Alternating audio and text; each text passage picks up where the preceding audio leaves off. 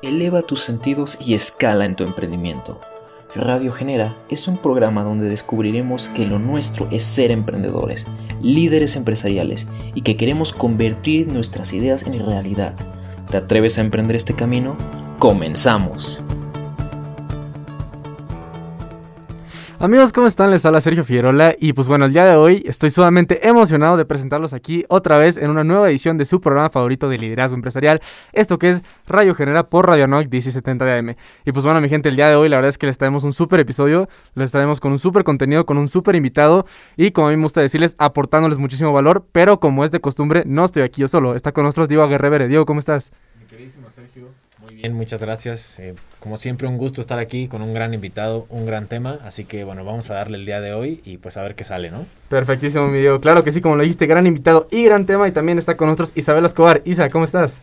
Hola Sergio, hola Diego. La verdad estoy muy feliz y muy emocionada porque como lo menciona nuestro invitado de hoy, o sea, me consta, me consta que es increíble en, en lo que hace y entonces eh, estoy muy segura de que nos va a compartir demasiado contenido de calidad.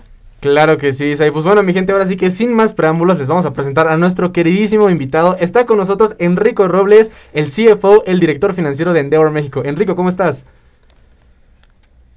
¿Qué tal, Sergio, Diego, Isabela? Mucho gusto y gracias por la invitación. Encantado de participar. No, al contrario, la verdad es que es un verdadero placer tenerte aquí. Oye, pero pues mira, aquí ahorita estoy leyendo un poco tu semblanza, pero la verdad me gustaría que tú nos platicaras. Cuéntanos un poquito de quién es Enrico. Claro, pues llevo diez, más de 10 años en, el ecosistema de emprendimiento, así que creo que me ha tocado ver de primera mano la evolución y crecimiento que ha tenido en los últimos años. Dentro de Endeavor, que es la, organización en la que estoy, que Endeavor como organización tiene hoy presencia en más de 40 países, eh, es un movimiento mundial que se enfoca en, apoyar a los emprendedores de alto impacto en las diferentes comunidades en las que nos encontramos. Y pues por más de, 20 años a nivel mundial nos hemos enfocado a entender cómo los emprendedores crecen en sus ecosistemas, cómo los, los emprendedores pues pueden tener estos crecimientos y desarrollos importantes catalizando la transformación realmente de las economías en las que se encuentran y qué podemos hacer las organizaciones de apoyo, los diferentes stakeholders para apoyar eh, su desarrollo y crecimiento, ¿no? Así que esa es parte de, la organización en la que estoy. Yo llevo este, el área de investigación de Endeavor y también llevo el área de, finanzas y operaciones. Perfectísimo, wow, la verdad es que increíble, en serio muchas gracias por estar aquí, em, creo que aquí nosotros tenemos muchísimas preguntas que hacerte, estamos muy emocionados por iniciar el tema.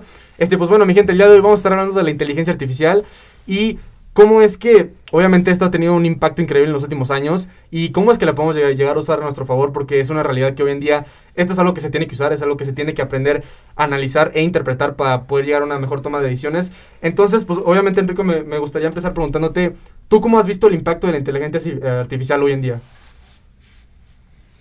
Sí, claro, o sea, creo que, el, como comentas, es una de, de las tecnologías pues, más importantes y que viene pues hacer una transformación muy importante en todas las, industrias, ¿no? No hay industria o, vertical que hayamos analizado que no esté siendo afectada o, pues impactada por, la inteligencia artificial, ¿no? Que viene pues, realmente a generar innovación y a hacer disrupciones en, los diferentes sectores, ¿no? En donde pues hoy apoyado mucho de, de esta pues, de esta minería de datos, ¿no? Que hoy pues, generamos mucha información. Eh, se dice que cada día generamos más información que desde el inicio de la humanidad hasta, 2000, hasta 2007, ¿no? Que fue cuando empiezan a aparecer todos estos smartphones y a partir de ahí en la actualidad que hoy nos encontramos hiperconectados, generamos pues cientos y eh, millones de datos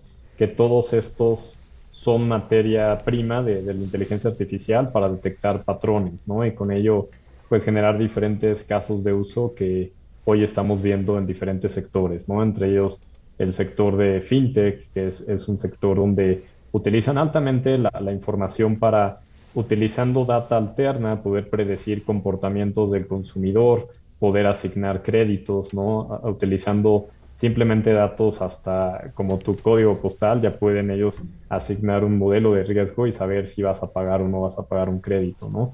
Y así también en otros sectores, este, como el sector salud, pues todos estos patrones juegan un, un, papel muy importante para poder generar estos modelos, ¿no? Y poder entender si una persona está más predispuesta a tener alguna enfermedad o a desarrollar alguna enfermedad este, crónico-degenerativa. Y además de analizar pues, los grandes volúmenes que hoy tenemos de data genómica, ¿no? En donde pues, ya hay muchas empresas que por menos de, de 99 dólares hoy puedes hacerte un mapa completo genómico y entender todo tu perfil genético, pero lo que está detrás de estas empresas es el uso de, tu información y compararla con millones de, datos de otras personas a través de la inteligencia artificial, ¿no? Así que estamos como en esa etapa ya muy bien desarrollada en donde utilizamos estos grandes volúmenes de información para identificar patrones y poder predecir, ¿no? Diferentes, diferentes cosas. Claro, totalmente. y me llamó mucho la atención esta parte que mencionas de, del manejo de datos, porque la verdad es que es una realidad, es increíble la cantidad de datos que se maneja ya sea de manera digital o de manera física. Bueno, hoy en día más de manera digital, ¿verdad? Pero sí es increíble cómo gracias a estos algoritmos y gracias a esta inteligencia que podemos crear esos modelos y desarrollarlos de tal manera que nos ayuden a una mejor toma de decisiones, que creo que yo considero que eso es como lo más importante de la inteligencia artificial, que es algo que nos ayuda a tomar decisiones y si eso lo podemos llegar a combinar con el factor humano, creo que se puede llegar a, a, pues a la ejecución correcta de los objetivos que nos planteamos. Pero no sé, Isa, ¿tú cómo lo ves? O sea, eh, para mí este es un tema demasiado interesante, pero creo que principalmente por, por lo cotidiano que se ha vuelto, no, casi ni nos damos cuenta de lo complejo que es y que es relativamente nuevo. Como decía Enrico, sí, ahora procesamos más información que en toda la historia de, de nuestra humanidad pero ¿desde hace cuánto? O sea, es algo relativamente reciente, que esta evolución, esto como lo hemos ah, empezado a usar para prácticamente todo, es que desde hace unos 20, 30 años y de hecho, bueno, Enrico no lo sabes, pero yo aquí siempre estoy mencionando sobre los papers que hacen, Enrico es parte de ello. Y tienen uno que es justamente sobre inteligencia artificial y dicen como que para 2045 se estima que ahora esta inteligencia, o sea, actualmente ya sobrepasó la, el nivel como intelectual de un ratón y se estima que para 2045 supere el de los humanos. Y entonces me parece muy interesante como cómo tú ves allí Enrico qué sientes que podría pasar o qué, qué significa esto para nosotros que, que al final somos los humanos no nos van a sobrepasar de alguna forma. Sí, claro, e, e, esa parte es, es un debate que, hoy perdura en, la sociedad, ¿no? Acerca de si, la inteligencia artificial va a llegar a un punto en donde reemplace a, los seres humanos, ¿no? Y, hoy, como comentabas, tenemos eh, la, la, capacidad computacional y la inteligencia asimilable a un ratón, ¿no? Y eso se mide a través de la capacidad que tenemos en nuestros smartphones. Y, en ese análisis de, cuánta capacidad computacional podemos comprar por mil dólares, pues hoy tenemos ese acceso, ¿no? Y, esa proyección que, que comentas, Isa, es justo en ese año en donde se estima que para 2040 y, que esa proyección antes estaba en 2050, ¿no? Y cada vez se, está cortando, es porque pues eventualmente llegaremos a ese punto en donde tengamos la, capacidad de un cerebro humano en, nuestras manos y eventualmente todos los cerebros humanos, ¿no? Y al principio, y, es un poco eh, eh, esta distinción entre los tipos de inteligencia artificial, hoy tenemos acceso a, lo que se llama inteligencia artificial estrecha, ¿no? Que es esta inteligencia artificial que en una disciplina en particular ya supera las capacidades del ser humano. Y, eso, pues tenemos mucha evidencia en donde, pues hoy el campeón mundial de ajedrez es un robot, el campeón mundial de, un juego complejo chino este, que se llama Go e, es, un robot, ¿no? Y así en cada una de las disciplinas donde antes los, los seres humanos eran reconocidos, hoy es un robot, ¿no? Y que en muchas de estas ocasiones eh, no fue programado para, para ganar o jugar ajedrez, ¿no? Sino simplemente aprendieron a través de la observación y eso es lo, poderoso que hoy son todos estos algoritmos y desarrollos que están basados en Machine Learning y en, Deep Learning, ¿no? Y, creo que eso es un poco lo, que vemos, ¿no? En, esta parte en donde hablamos de esa inteligencia artificial en una disciplina particular, supera las capacidades de, los seres humanos. Y de ahí nos vamos al, al segundo grado, que es la inteligencia artificial general, ¿no? Que esa es la, inteligencia artificial a la que no hemos llegado, pero se estima que podríamos llegar este, alrededor de, del 2030, 2040, en donde ya es inteligencia artificial generalizada, que en todas las disciplinas esa inteligencia artificial va a ser mejor que nosotros. Y nosotros lo que vemos eh, en ese sentido, y, sin pasar a, la tercera, que ya son las superinteligencias, ¿no? Y que hay pues muchos debates y, hay un libro excelente que se llama Superintelligence, que habla sobre este tema y todo el debate filosófico que, que hay detrás, ¿no? De al final una superinteligencia podría ayudar a, la humanidad a trascender todos los límites, ¿no? Y eso ya se vuelve un debate filosófico, pero pensando en, las inteligencias artificiales generales, pues creemos que en primer lugar vienen a amplificar nuestra capacidad, ¿no? Y vienen a ayudarnos a amplificar nuestro conocimiento. Absolutamente, Enrico. Sí, la verdad es que um, toda esta parte que nos estás comentando es, es increíble porque de ahí vemos como que todos los derivados de la inteligencia artificial. O sea, ahorita que comentabas el machine learning, eso es algo impresionante. O sea, literalmente el algoritmo por sí mismo aprende. O sea, hay veces en el que, en el que ni siquiera tienes que, que tú andarle mejorando cosas. El mismo algoritmo aprende por sí solo. Creo que es algo increíble. Pero mi Diego, te veo muy ansioso por comentarnos algo. ¿Tú qué opinas? Pues mira, Sergio, la verdad es que yo también quisiera, pues, como resaltar un poquito de lo que estaban mencionando, porque creo que a veces no nos damos cuenta de la masividad, justo como tú lo decías, Sergio, hace un momento porque pues son un buen de cosas las que hay detrás de todo esto, ¿no? Y, y a veces, como lo decía, no nos damos cuenta de que, de que en tantos, digamos, tantos, tantos derivados se pueden usar esta inteligencia artificial. Y justo lo, como lo, comentaba Enrique hace un momento, eh, esta parte de, de sanidad, ¿no? Esta parte que, pues que en un momento puedes tener un buen de cosas a la mano que antes se tenían que hacer un montón de estudios y tenías que estar haciendo un buen de cosas y como lo decía Enrico, o sea, por menos de 99 dólares puedes tener un buen información a la mano sobre ti o sobre otras personas si así lo quieres. Pero creo que sí está pues bastante importante esto que pues que antes no era nada más eh, e ir a pedirlo y ya está, ¿no? Ahora sí es mucho más sencillo y podemos verlo en otras partes, como justo lo decía Enrico también en la parte de las fintechs, de todas las finanzas, pues también ahora pues la evolución es, es enorme, ¿no? Ya no es nada más pues estar buscando muchísimas alternativas Ahora ya también es mucho más sencillo tener toda esta parte justo con la inteligencia artificial que ya comentaban que pues cada vez va evolucionando más, ¿no? A veces se habla mucho de pues si las máquinas van a sustituir al humano y creo que es un debate enorme y podríamos tener otro programa completo sobre eso, pero sí sí es muy pues digamos muy interesante pues verlo sobre todo de esta manera, pero tú qué opinas, Isa? Sí, o sea, justamente eh, no sé, ahorita que mencionan lo del código genético, por alguna razón es algo que me encanta. Es como, no sé, si te pones a pensar la magnitud, la dimensión, y tengo muchos conocidos que lo han hecho, no sé si alguno de, los que está aquí, Enrico, tú mismo si lo has hecho, y, nos puedes decir, no sé, es, muy impresionante pensar que conocerás a tus abuelos o, no sé, sabrás un poco de tus, de tus bisabuelos, pero irte más allá y como lo mencionas, o sea, gracias a esto, a toda esta colección de datos es como, no sé, me parece que, estamos llegando a unos niveles extraordinarios y, saber más de esto me, no sé, a mí siento que me explota el cerebro cuando, cuando leo, cuando veo todos estos temas. Sí, absolutamente, Isa. Y bueno, ahorita aprovechando que tenemos aquí Enrico, oye, yo ahorita que, bueno, ahorita que estamos leyendo el tema, también vimos que muchas veces la inteligencia artificial ayuda a aumentar el rendimiento y la productividad en diversas áreas este, laborales, ¿no? Como automatización de tareas y todo ese tipo de cosas. Pero tú de todo esto, ¿tú cómo lo has visto en Endeavor? O sea, ¿sí es una realidad que sí ayuda a aumentar el rendimiento y la productividad y automatizar tareas o cómo se ve específicamente ahí en Endeavor? Sí, o sea, creo, que la, primera etapa en la que nos encontramos, justo como comentas, viene a eficientar, ¿no? Sobre todo en tareas cotidianas y repetitivas, ¿no? Cuando hablas de, esta parte de repetición y frecuencia es algo fácilmente automatizable, ¿no?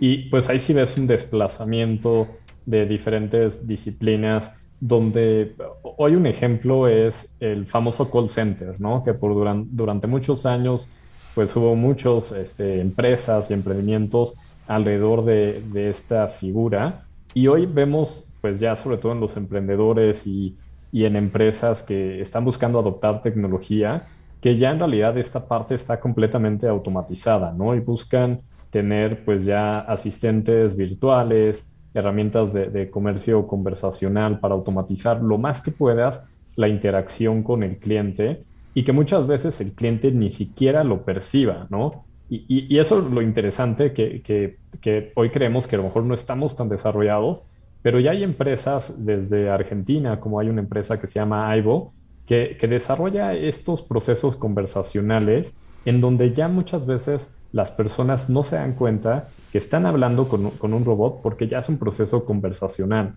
Y eso también lo que hace eficiente es la, atención a los clientes porque luego logras identificar sus necesidades y clasificar hacia el área a donde deben de asignarse, ¿no? Entonces, esa parte que, que podía ser, que podíamos pensar que era compleja, ¿no? El, recibir llamadas de atención al cliente, pues hoy está siendo sumamente automatizada y así, pues, diferentes actividades, ¿no? Y tiene que ver con eso, ¿no? En donde tengas un ambiente predecible, ¿no? Hay, hay ambientes impredecibles que, que son difíciles de automatizar, pero cada vez están siendo, pues, menos eh, complicados para la inteligencia artificial, ¿no? Y uno de ellos, que, lo puedan ver para, ver un extremo, es el autopilot de Tesla, ¿no? Pensarías, ¿qué ambiente más impredecible hay que, pues una calle, ¿no? En donde puedes enfrentarte a obstáculos, a peatones. Y hoy, gracias a la tecnología que ellos desarrollaron, pues pueden predecir esos patrones, ¿no? Saber si una bicicleta se va a atravesar o no. Y cada vez están mejorando esa automatización del manejo, que va a haber un punto en donde los seres humanos ya no tengan que, manejar un vehículo y se estima que al año se, evitarían más de un millón de pérdidas humanas por accidentes viales, ¿no? Entonces también hay muchos beneficios pese al desplazamiento de empleos que podría llegar a haber, ¿no? Aquí hablamos de, vidas contra empleos, ¿no? Y ese ya es el, debate que, tendremos en un futuro. Pero sí, cada vez más en diferentes disciplinas estamos viendo la automatización de, este tipo de actividades, ¿no? También en el sector salud, la automatización de los responsables de la agenda de los doctores están siendo automatizados también. Totalmente, en serio, muchas gracias por compartir, la verdad es que esto está increíble. Mi gente, como pueden ver, le estamos compartiendo información de altísimo valor, pero tristemente hemos llegado al final de nuestro primer bloque. No se lo pierdan que el siguiente bloque viene con todo. Recuerden que nos escuchan por Radio NAC 1670M, esto es Radio Genera, nos vemos en el siguiente bloque.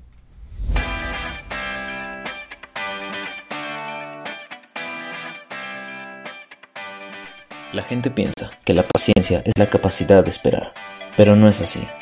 La paciencia es cómo nos comportamos mientras esperamos. Así que por lo mientras, síguenos en nuestras redes sociales, en Instagram como genera-uams y en Facebook como Programa Generación. En breve volvemos.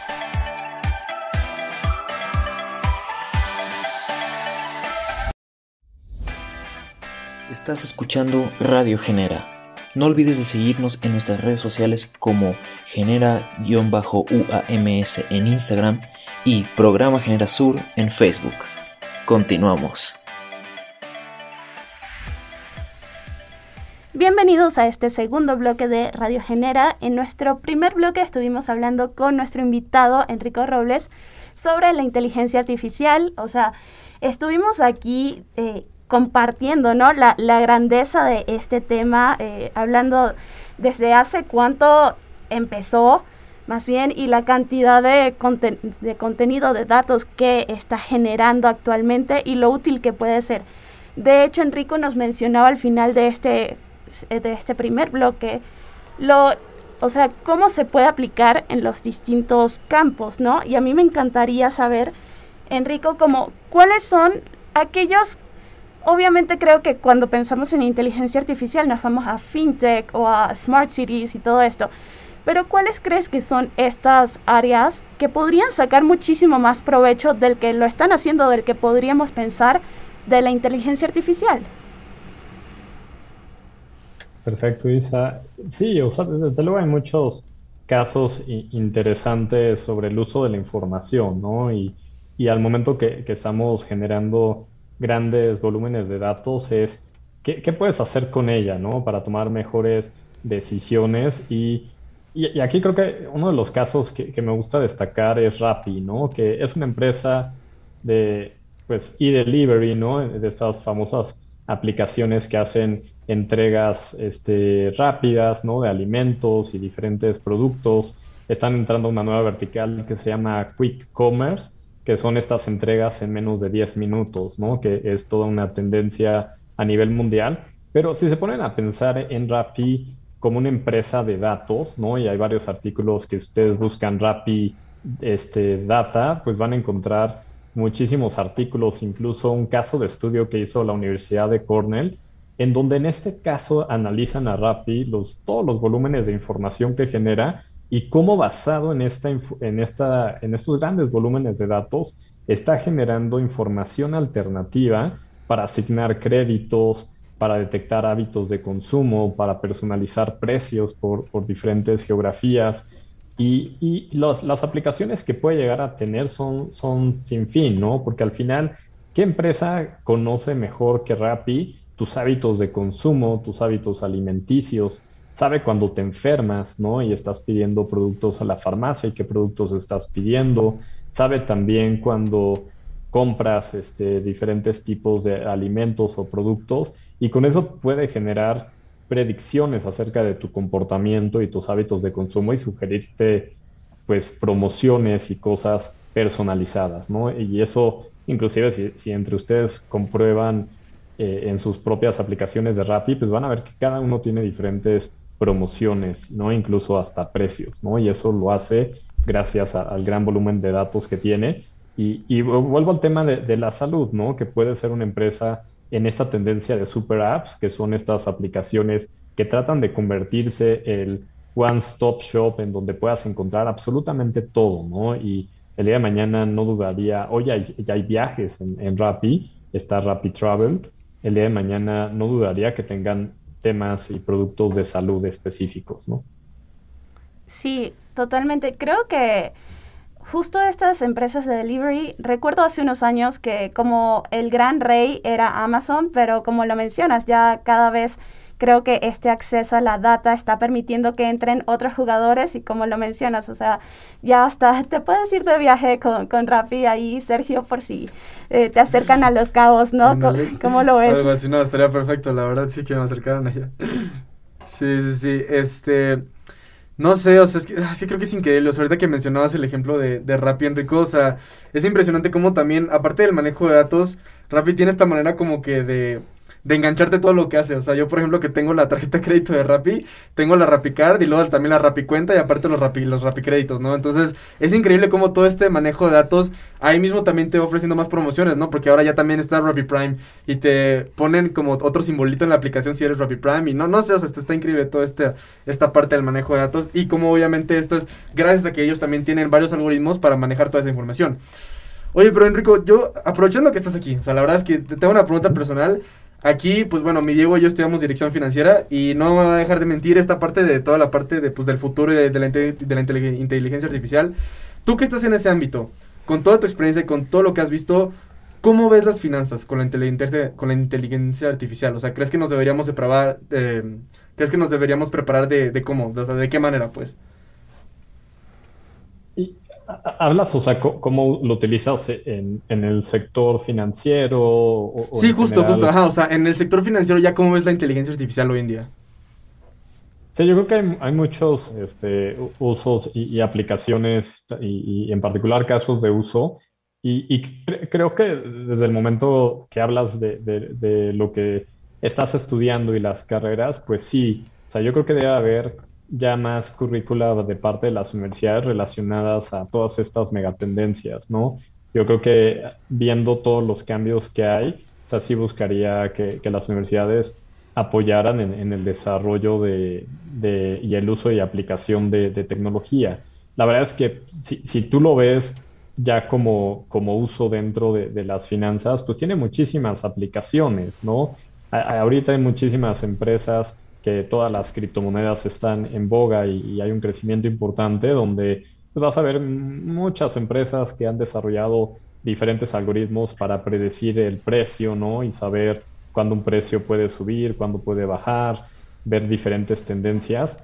Y, y pues al final lo que tienes que aprovechar y en el sector financiero es la gran cantidad de datos y que estos algoritmos pueden detectar patrones que tal vez tú no estés viendo y encontrar algunas correlaciones o, diferentes técnicas de, de clúster que permitan ver pues relaciones que hay entre las variables y que pues puedan saber qué efecto va a tener ¿no? en, los mercados, en hasta pues, la influencia que tienen las personas este, públicas, ¿no? Como un tweet de Elon Musk hoy está dentro de los algoritmos que puede tirar un mercado, ¿no? Este, como lo fue en su momento con Donald Trump. Así que creo que hay muchos usos de aplicaciones, ¿no? Hay muchos cursos gratuitos, ¿no? Que el mejor curso de Machine Learning hoy está disponible en Coursera eh, por menos de 100 dólares si quieres tener el certificado y si no es completamente gratuito. Y creo que es algo que complementa mucho lo, que estamos estudiando, ¿no? Realmente si quieres entender lo que está pasando y cómo utilizarlo en tu sector, pues yo creo que eh, es un, es un buen paso, ¿no? De este curso de, Machine Learning, eh, que, les digo, si quieren les puedo compartir la liga, pero es el de Stanford, que lo da Andrew Ng, que es una de las figuras pues, más importantes en, inteligencia artificial y, en particular en Machine Learning.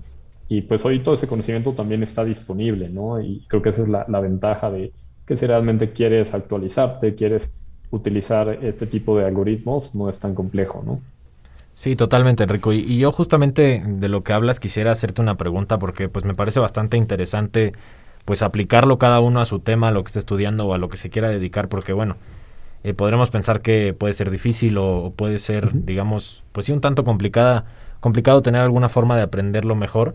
Pero justo yo quisiera hacerte una pregunta y desde tu punto de vista, ¿tú crees que sea, pues digamos, difícil o caro adaptar esta inteligencia artificial pues hacia el lugar que nosotros busquemos o crees que hay algunos buenos métodos, justo como nos comentabas del curso de, de Machine Learning?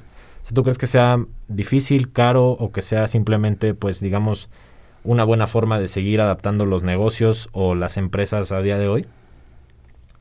Sí, yo, yo creo que es algo que, que todas las empresas deberían de, de, buscar incursionar, ¿no? Y al final el, el sumar a gente joven que, que, conozca y que, digamos que hubiera una startup que por alguna razón o una empresa tradicional que no hubiera implementado por mucho tiempo este tipo de, de tecnología y algoritmos y que tuviera un gran volumen de datos, pues sería un excelente lugar para empezar, ¿no? Para detectar patrones en su, en su información y poder detectar comportamientos específicos del consumidor o, de sus precios, hacer una estrategia diferenciada, etcétera. Así que no, no creo que sea este, caro arrancar, ¿no? Este, hoy todos los algoritmos y, algoritmos muy potentes los pueden encontrar disponibles eh, un, poco de, un poco las tendencias en el sector es que las habilidades más que irse a un tema de programación, se están yendo no a un tema de programación básica, sino más bien a un tema de creatividad, ¿no? Y de que sepas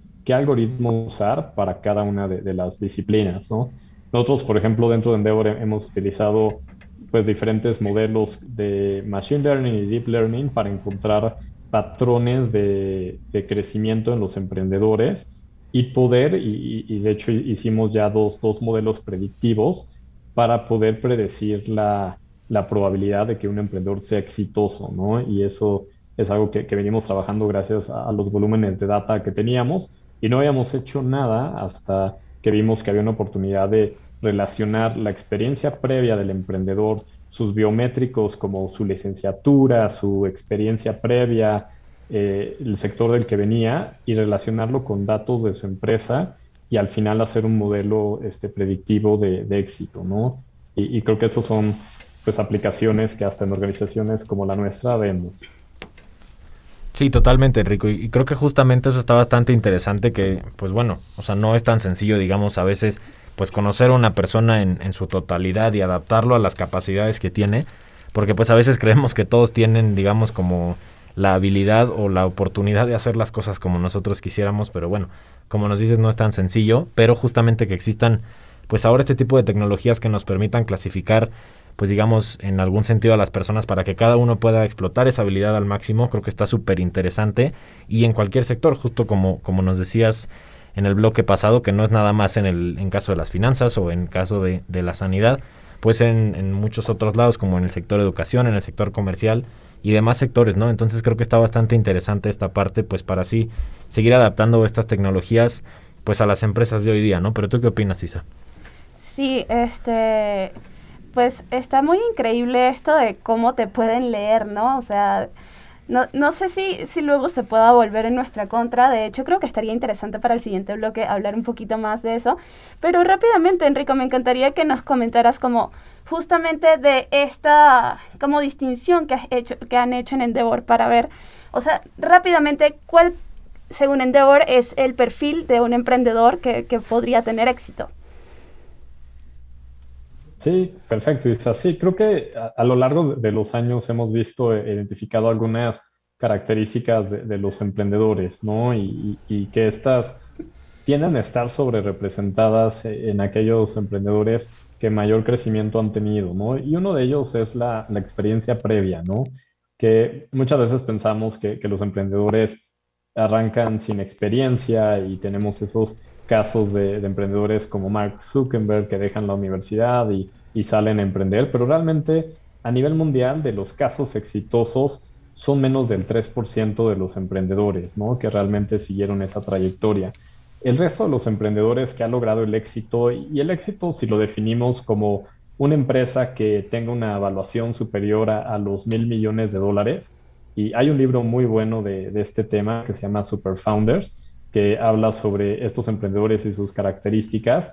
Y en Endeavor coincidimos con este libro porque lo hemos visto de primera mano, ¿no? Y hemos encontrado a lo largo del tiempo dos características principales que, que repito, tienen estar sobre representadas en emprendedores que han crecido y que han escalado una empresa a, a más de, de 100 empleados. Y esas características tienden a ser la experiencia académica y profesional en el extranjero. Y, tiene mucho que, ver, ¿no? Con, estas dos características que, encontramos, o, y, simplemente por tener experiencia en otro país, ¿no? De ver las cosas desde otra óptica.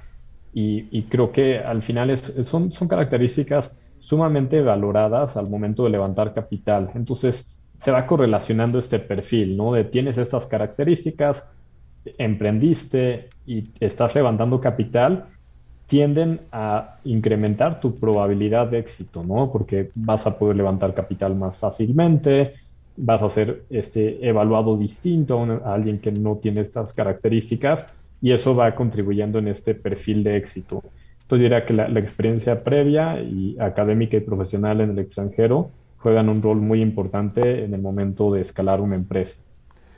Excelente, Enrico. Muchísimas gracias. Creo que definitivamente este, estás compartiéndonos una, nos estás compartiendo una información increíble y de, esta misma forma me encantaría saber cómo en Latinoamérica, a, a, partir de esto, o sea, a partir de toda la experiencia que tú ya llevas y no yéndonos a estos grandes como que ya hemos mencionado, estilo Rappi, eh, Amazon, bueno, Amazon no es tan latinoamericano, pero bueno, eh, saliendo de este concepto de emprendedores Endeavor, que son increíbles, lo sabemos, ¿cómo lo ves en el día a día de un emprendedor más pequeño? O sea, ¿sientes que sí están adaptando la inteligencia artificial? ¿Qué es lo que está faltando? ¿O realmente sí vamos bien encaminados? Sí, o sea, desde luego cuando generalizamos este tema a otras industrias, ¿no? Y a otros sectores, saliéndonos del componente del sector tecnológico, pues sí, o sea, probablemente hablaríamos de, porcentajes muy bajos, ¿no?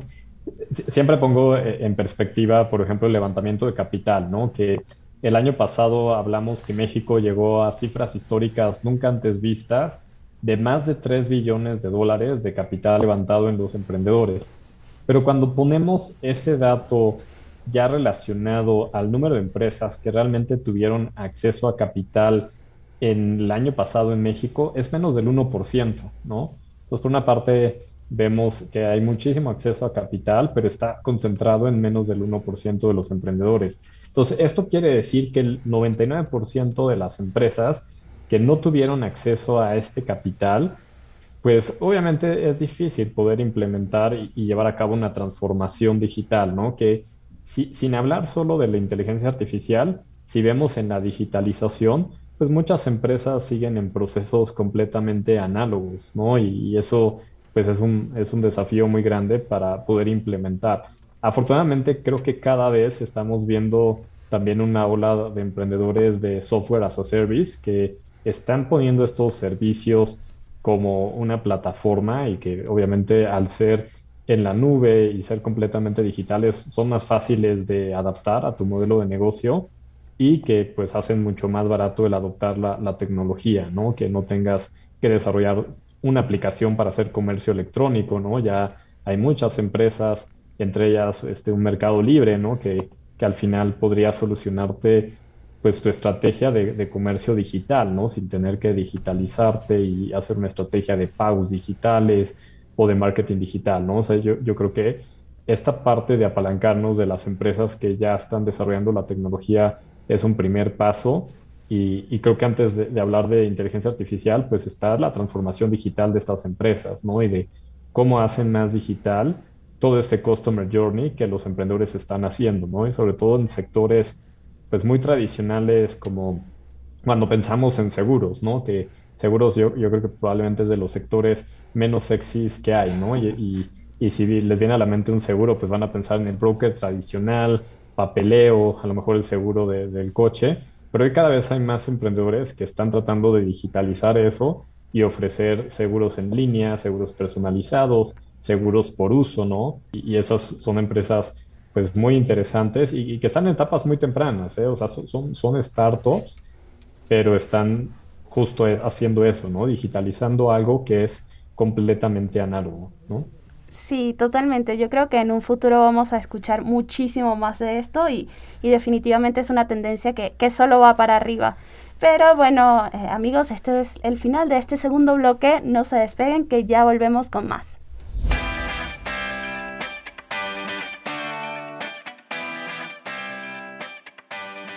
La gente piensa que la paciencia es la capacidad de esperar, pero no es así.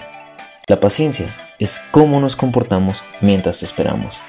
Así que por lo mientras, síguenos en nuestras redes sociales, en Instagram como genera-uams y en Facebook como programa Generación. En breve volvemos.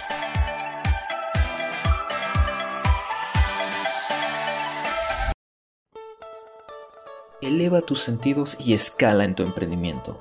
Radio Genera es un programa donde descubriremos que lo nuestro es ser emprendedores, líderes empresariales y que queremos convertir nuestras ideas en realidad. ¿Te atreves a emprender este camino? ¡Comenzamos!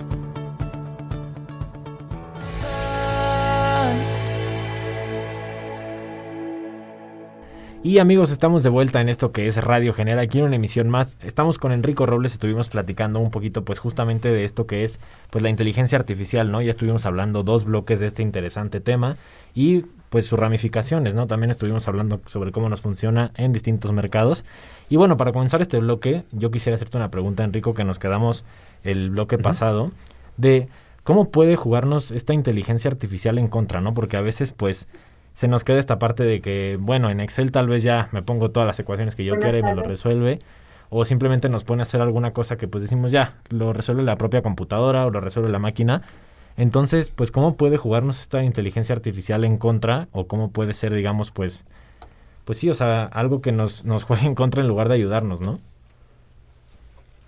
Sí, claro, que, creo que ese es el, el debate en, en, el que actualmente se encuentra la, la sociedad, ¿no? Y, el miedo a esa automatización versus la, intervención humana y que aunque exista obviamente desplazamiento de, de estas actividades, ¿no? Como si platicábamos hace unos bloques sobre el tema de la automatización de los vehículos, ¿no? Y que al final se estima que al año más de un millón de personas mueren en accidentes viales y que al automatizarlos, pues podríamos realmente reducirlo drásticamente, ¿no?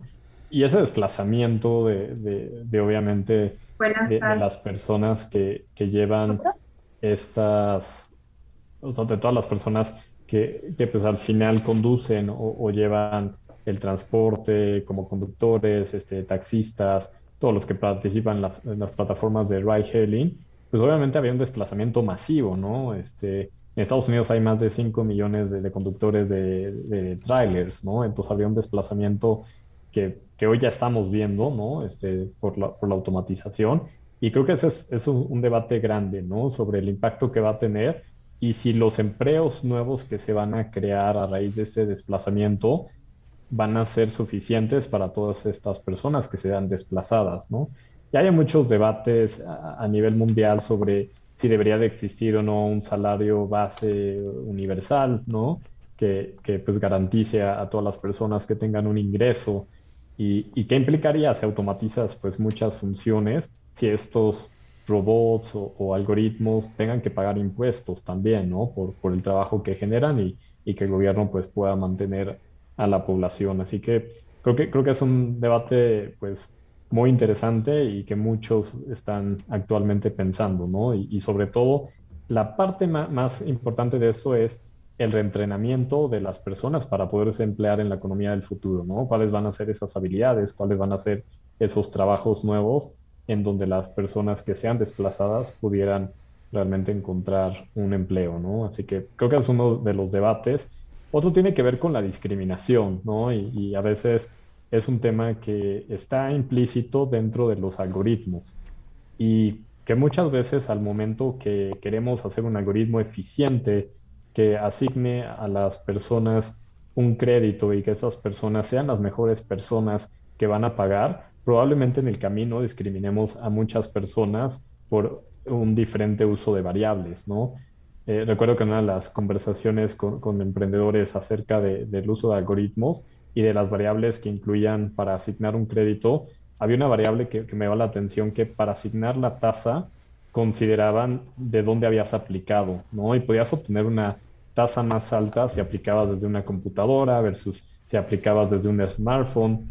Y todavía había un castigo a, la tasa que obtenías si tu smartphone o tu teléfono tenía la batería baja, ¿no? Que eso implicaba que eras una persona que a lo mejor no estaba en, o que estaba en constante movimiento, ¿no? Y que podría ser una persona más riesgosa. Entonces hay un set de variables que podrían discriminarte y afectarte y, hay muchos artículos que, que, van a encontrar en, en Internet acerca de este tema, ¿no? De la discriminación de los algoritmos. Absolutamente, la verdad es que es increíble cómo a pesar de que em, esto nos puede ayudar demasiado, también obviamente siempre va a estar la contraparte, ¿no? Como, como todo en el mundo, siempre va a tener su contraparte de que a veces ya es demasiado y a veces este, ya no nos va a dejar de ver tan claramente. Este, pero bueno, antes de seguir con el tema, pues quiero hacer aquí un comentario especial porque quiero que toda nuestra audiencia se entere y sepa que Isabela Escobar está en Endeavor. Entonces, la verdad es un verdadero placer tenerla aquí, también, eh, también tenerte aquí, Enrico. Este, bueno, y ahora sí, siguiendo con el tema, eh, pues Enrico, aprovechando que estás aquí, eh, al principio del programa comentabas que de repente también Endeavor usa esta parte de modelos o algoritmos para, hay que decir como predecir o comprobar que un emprendimiento va a ser exitoso. ¿Cómo funciona eso? O sea, ¿qué, se toma en cuenta? ¿Qué estudian? ¿Cómo funciona ese modelo? Este, si nos puedes explicar un poco. Sí, claro. O sea, lo, que hemos hecho ahí a, lo largo del tiempo es reunir información de los emprendedores y de sus empresas, ¿no? Y utilizando pues diferentes algoritmos y, técnicas de, machine learning, hemos desarrollado pues diferentes modelos para analizar todas esas variables y poder predecir eh, el comportamiento futuro de un emprendedor, ¿no? Y correlacionar pues un set grande de, variables que tiene que ver con, eh, un, poco sí tiene que ver con el track record de, los emprendedores, ¿no? Saber cuánto ha crecido la empresa en la que está, cuántos empleos ha generado, cómo ha sido su crecimiento histórico, ¿no? y, histórico me refiero a los últimos tres años, ¿no? No necesitamos más, más información que eso para ver si es una empresa que, va a tener un rápido crecimiento o no. Y, el otro también es la, experiencia previa, ¿no? Y ahí hemos usado, la verdad, hemos usado diferentes modelos, este, algunos van a ser un poco técnicos, pero hemos usado desde redes neuronales para poder este, predecir cuáles emprendedores van a ser exitosos o no. Hemos usado también este, un algoritmo muy poderoso que se llama Random Forest, que va clasificando este, a los diferentes clústeres de emprendedores y generando relación entre ellos y nos va clasificando como qué emprendedores pudieran ser como los más exitosos y luego medimos pues la eficacia que, que, tienen estos algoritmos, su precisión y con base en eso tomamos decisiones, ¿no? Y nos pueden ayudar no, no a suplir el proceso que nosotros hacemos de búsqueda y selección, pero sí para acompañar con más información este proceso, ¿no? Así que hoy, hoy es de carácter informativo y así es como lo hacemos, ¿no? Dentro de, de, de Endeavor tenemos un área de investigación y dentro de esa área pues tenemos actuarios, economistas, eh, físicos, personas que han estudiado estadísticas, matemáticas aplicadas, y junto con ellos construimos todos estos modelos, ¿no? Y también tenemos, al tener una red de mentores, también rebotamos estos modelos con emprendedores, con mentores, para pues mejorarlos, ¿no? Y que vayan aprendiendo conforme nosotros los vamos alimentando.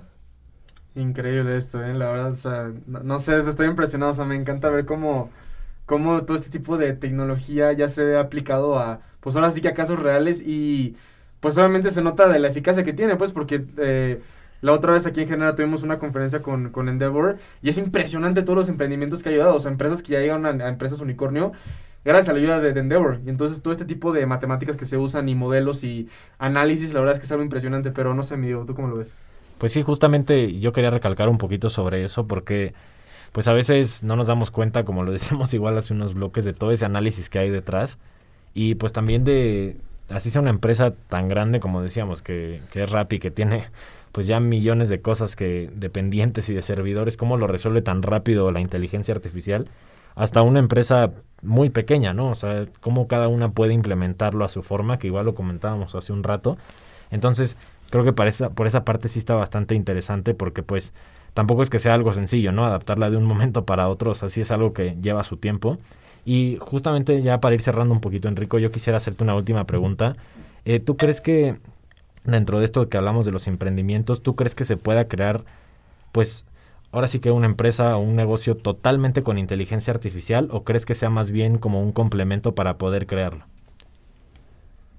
yo, creo que en, al menos basados en nuestra experiencia hemos encontrado dos usos de, la inteligencia artificial, ¿no? Emprendedores que le están usando como modelo de negocio y que ellos son empresas que utilizan la tecnología y la venden como un servicio.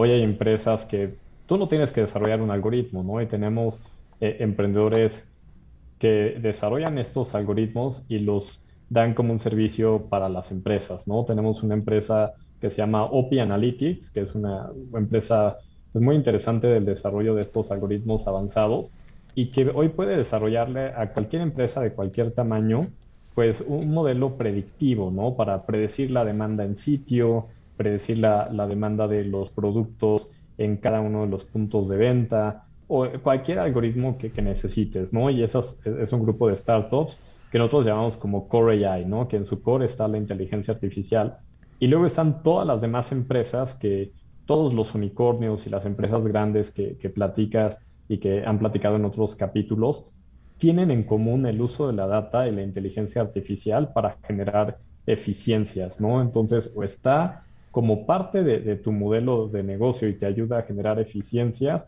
o está dentro de tu core business y es algo que, tú comercializas, ¿no? Así que cada vez hay más empresas, este, Curiosamente, en, un estudio que publicamos el año pasado, encontramos que la mayoría de estos startups que son Core AI han sido adquiridos, ¿no? De hecho, todos los ejemplos que, podría darles de este tipo de empresas eh, a lo largo de América Latina, la mayoría fue adquirida en los últimos dos años, ¿no? Por, por, una gran empresa. ¿Y por qué? Porque también la innovación se adquiere, ¿no? Cuando quieres acelerar tu curva de aprendizaje y alguien que lo está haciendo muy bien, pues muchas veces lo, lo vas a adquirir. Así que yo creo que vamos a seguir viendo muchos emprendimientos de inteligencia artificial y, pues la respuesta es sí, ¿no? O sea, puedes utilizar esa tecnología para darla como un servicio y las pequeñas y medianas empresas necesitan ese tipo de soluciones, ¿no? Totalmente, creo que es algo que va a pasar eventualmente y justo como lo dices, ¿no? Pues como un complemento y como una herramienta más para que estas, estos emprendimientos sigan creciendo como lo es ahora. Pero desafortunadamente hemos llegado al final de este programa, pues como siempre fue un gustazo estar aquí con un gran tema y un gran invitado, así que para cerrar, Sergio, ¿algo más que gustes agregar o cómo te encontramos en tus redes sociales? Pues nada, amigo, la verdad es que muy emocionado, muy contento, muy agradecido por este gran, gran programa. Creo que aprendimos muchísimo. Mi gente, recuerden que lo pueden escuchar de nuevo en sus plataformas de streaming favoritas. Y pues nada, la verdad es que muy contento. Muchas gracias por escucharnos. Ahí me encuentran en Instagram como arroba sergio.fn02 y en LinkedIn como Sergio Nogueda. Muchísimas gracias, Sergio. Isa, ¿algo más que gustes agregar para el programa o cómo te encontramos en tus redes sociales? No, pues estoy muy, muy feliz. Realmente también uh, aprendí muchísimo. Muchas gracias, Enrico. Y nada, revisen realmente los papers que hay de Endeavor, porque son muchísimos y todos están muy interesantes. A mí me pueden conseguir en Instagram como Isa Escobar G y en LinkedIn como Isabela Escobar Garzón. Muchísimas gracias. Muchas gracias a ti, Isa. Y bueno, Enrico, muchísimas gracias por estar aquí con nosotros el día de hoy, por darte un espacio para, para venir a platicar con nosotros. Igual, si gustas agregar algo más eh, para nosotros, te lo agradeceríamos muchísimo. No, muchas gracias por la invitación, encantado de, de participar. Yo, yo me gradué de la, de la NAWAC en, en el 2008 Eso. y, y me da mucho gusto este, ver que estén tocando todos estos temas, ¿no? Que a mí me hubiera encantado, pues, en esa época eh, tener más clases sobre emprendimiento, sobre innovación, ¿no? Que, que creo que es algo que, que están tomando y, y sí, creo que Endeavor y el contenido que generamos para alguien que está empezando puede ayudarles a acelerar esa curva de aprendizaje, ¿no? Ya que como comentaba Isabel, pues hacemos mucho contenido sobre inteligencia artificial, sobre blockchain, sobre fintech y cualquiera que quiera emprender, pues es parte de nuestro objetivo, ¿no? Que tengan herramientas para saber qué está pasando en el sector y cuáles son las oportunidades que, que los emprendedores están atendiendo. Así que encantado de, compartir más y, y no duden en, en, consultar nuestro contenido en la página de endeavor.org.mx. Muchísimas gracias Enrico. Y bueno, eso ha sido todo por mi parte también. Fue como siempre un gusto estar aquí en esto que es Radio Genera. A mí me encuentran en Instagram como Diego-AGV o en LinkedIn como Diego Aguerrevere. Recuerden también seguir a Endeavor en Instagram como Endeavor México. Así que bueno, eso ha sido todo por nuestra parte. Nos vemos a la próxima. Después de todo lo que escuchamos hoy, estamos un paso más cerca de ser grandes líderes empresariales. Aún nos falta mucho camino por recorrer y muchas cosas nuevas por aprender. Es por eso que nos vemos la próxima semana con un tema nuevo. Esto fue Radio Genera. Hasta la próxima.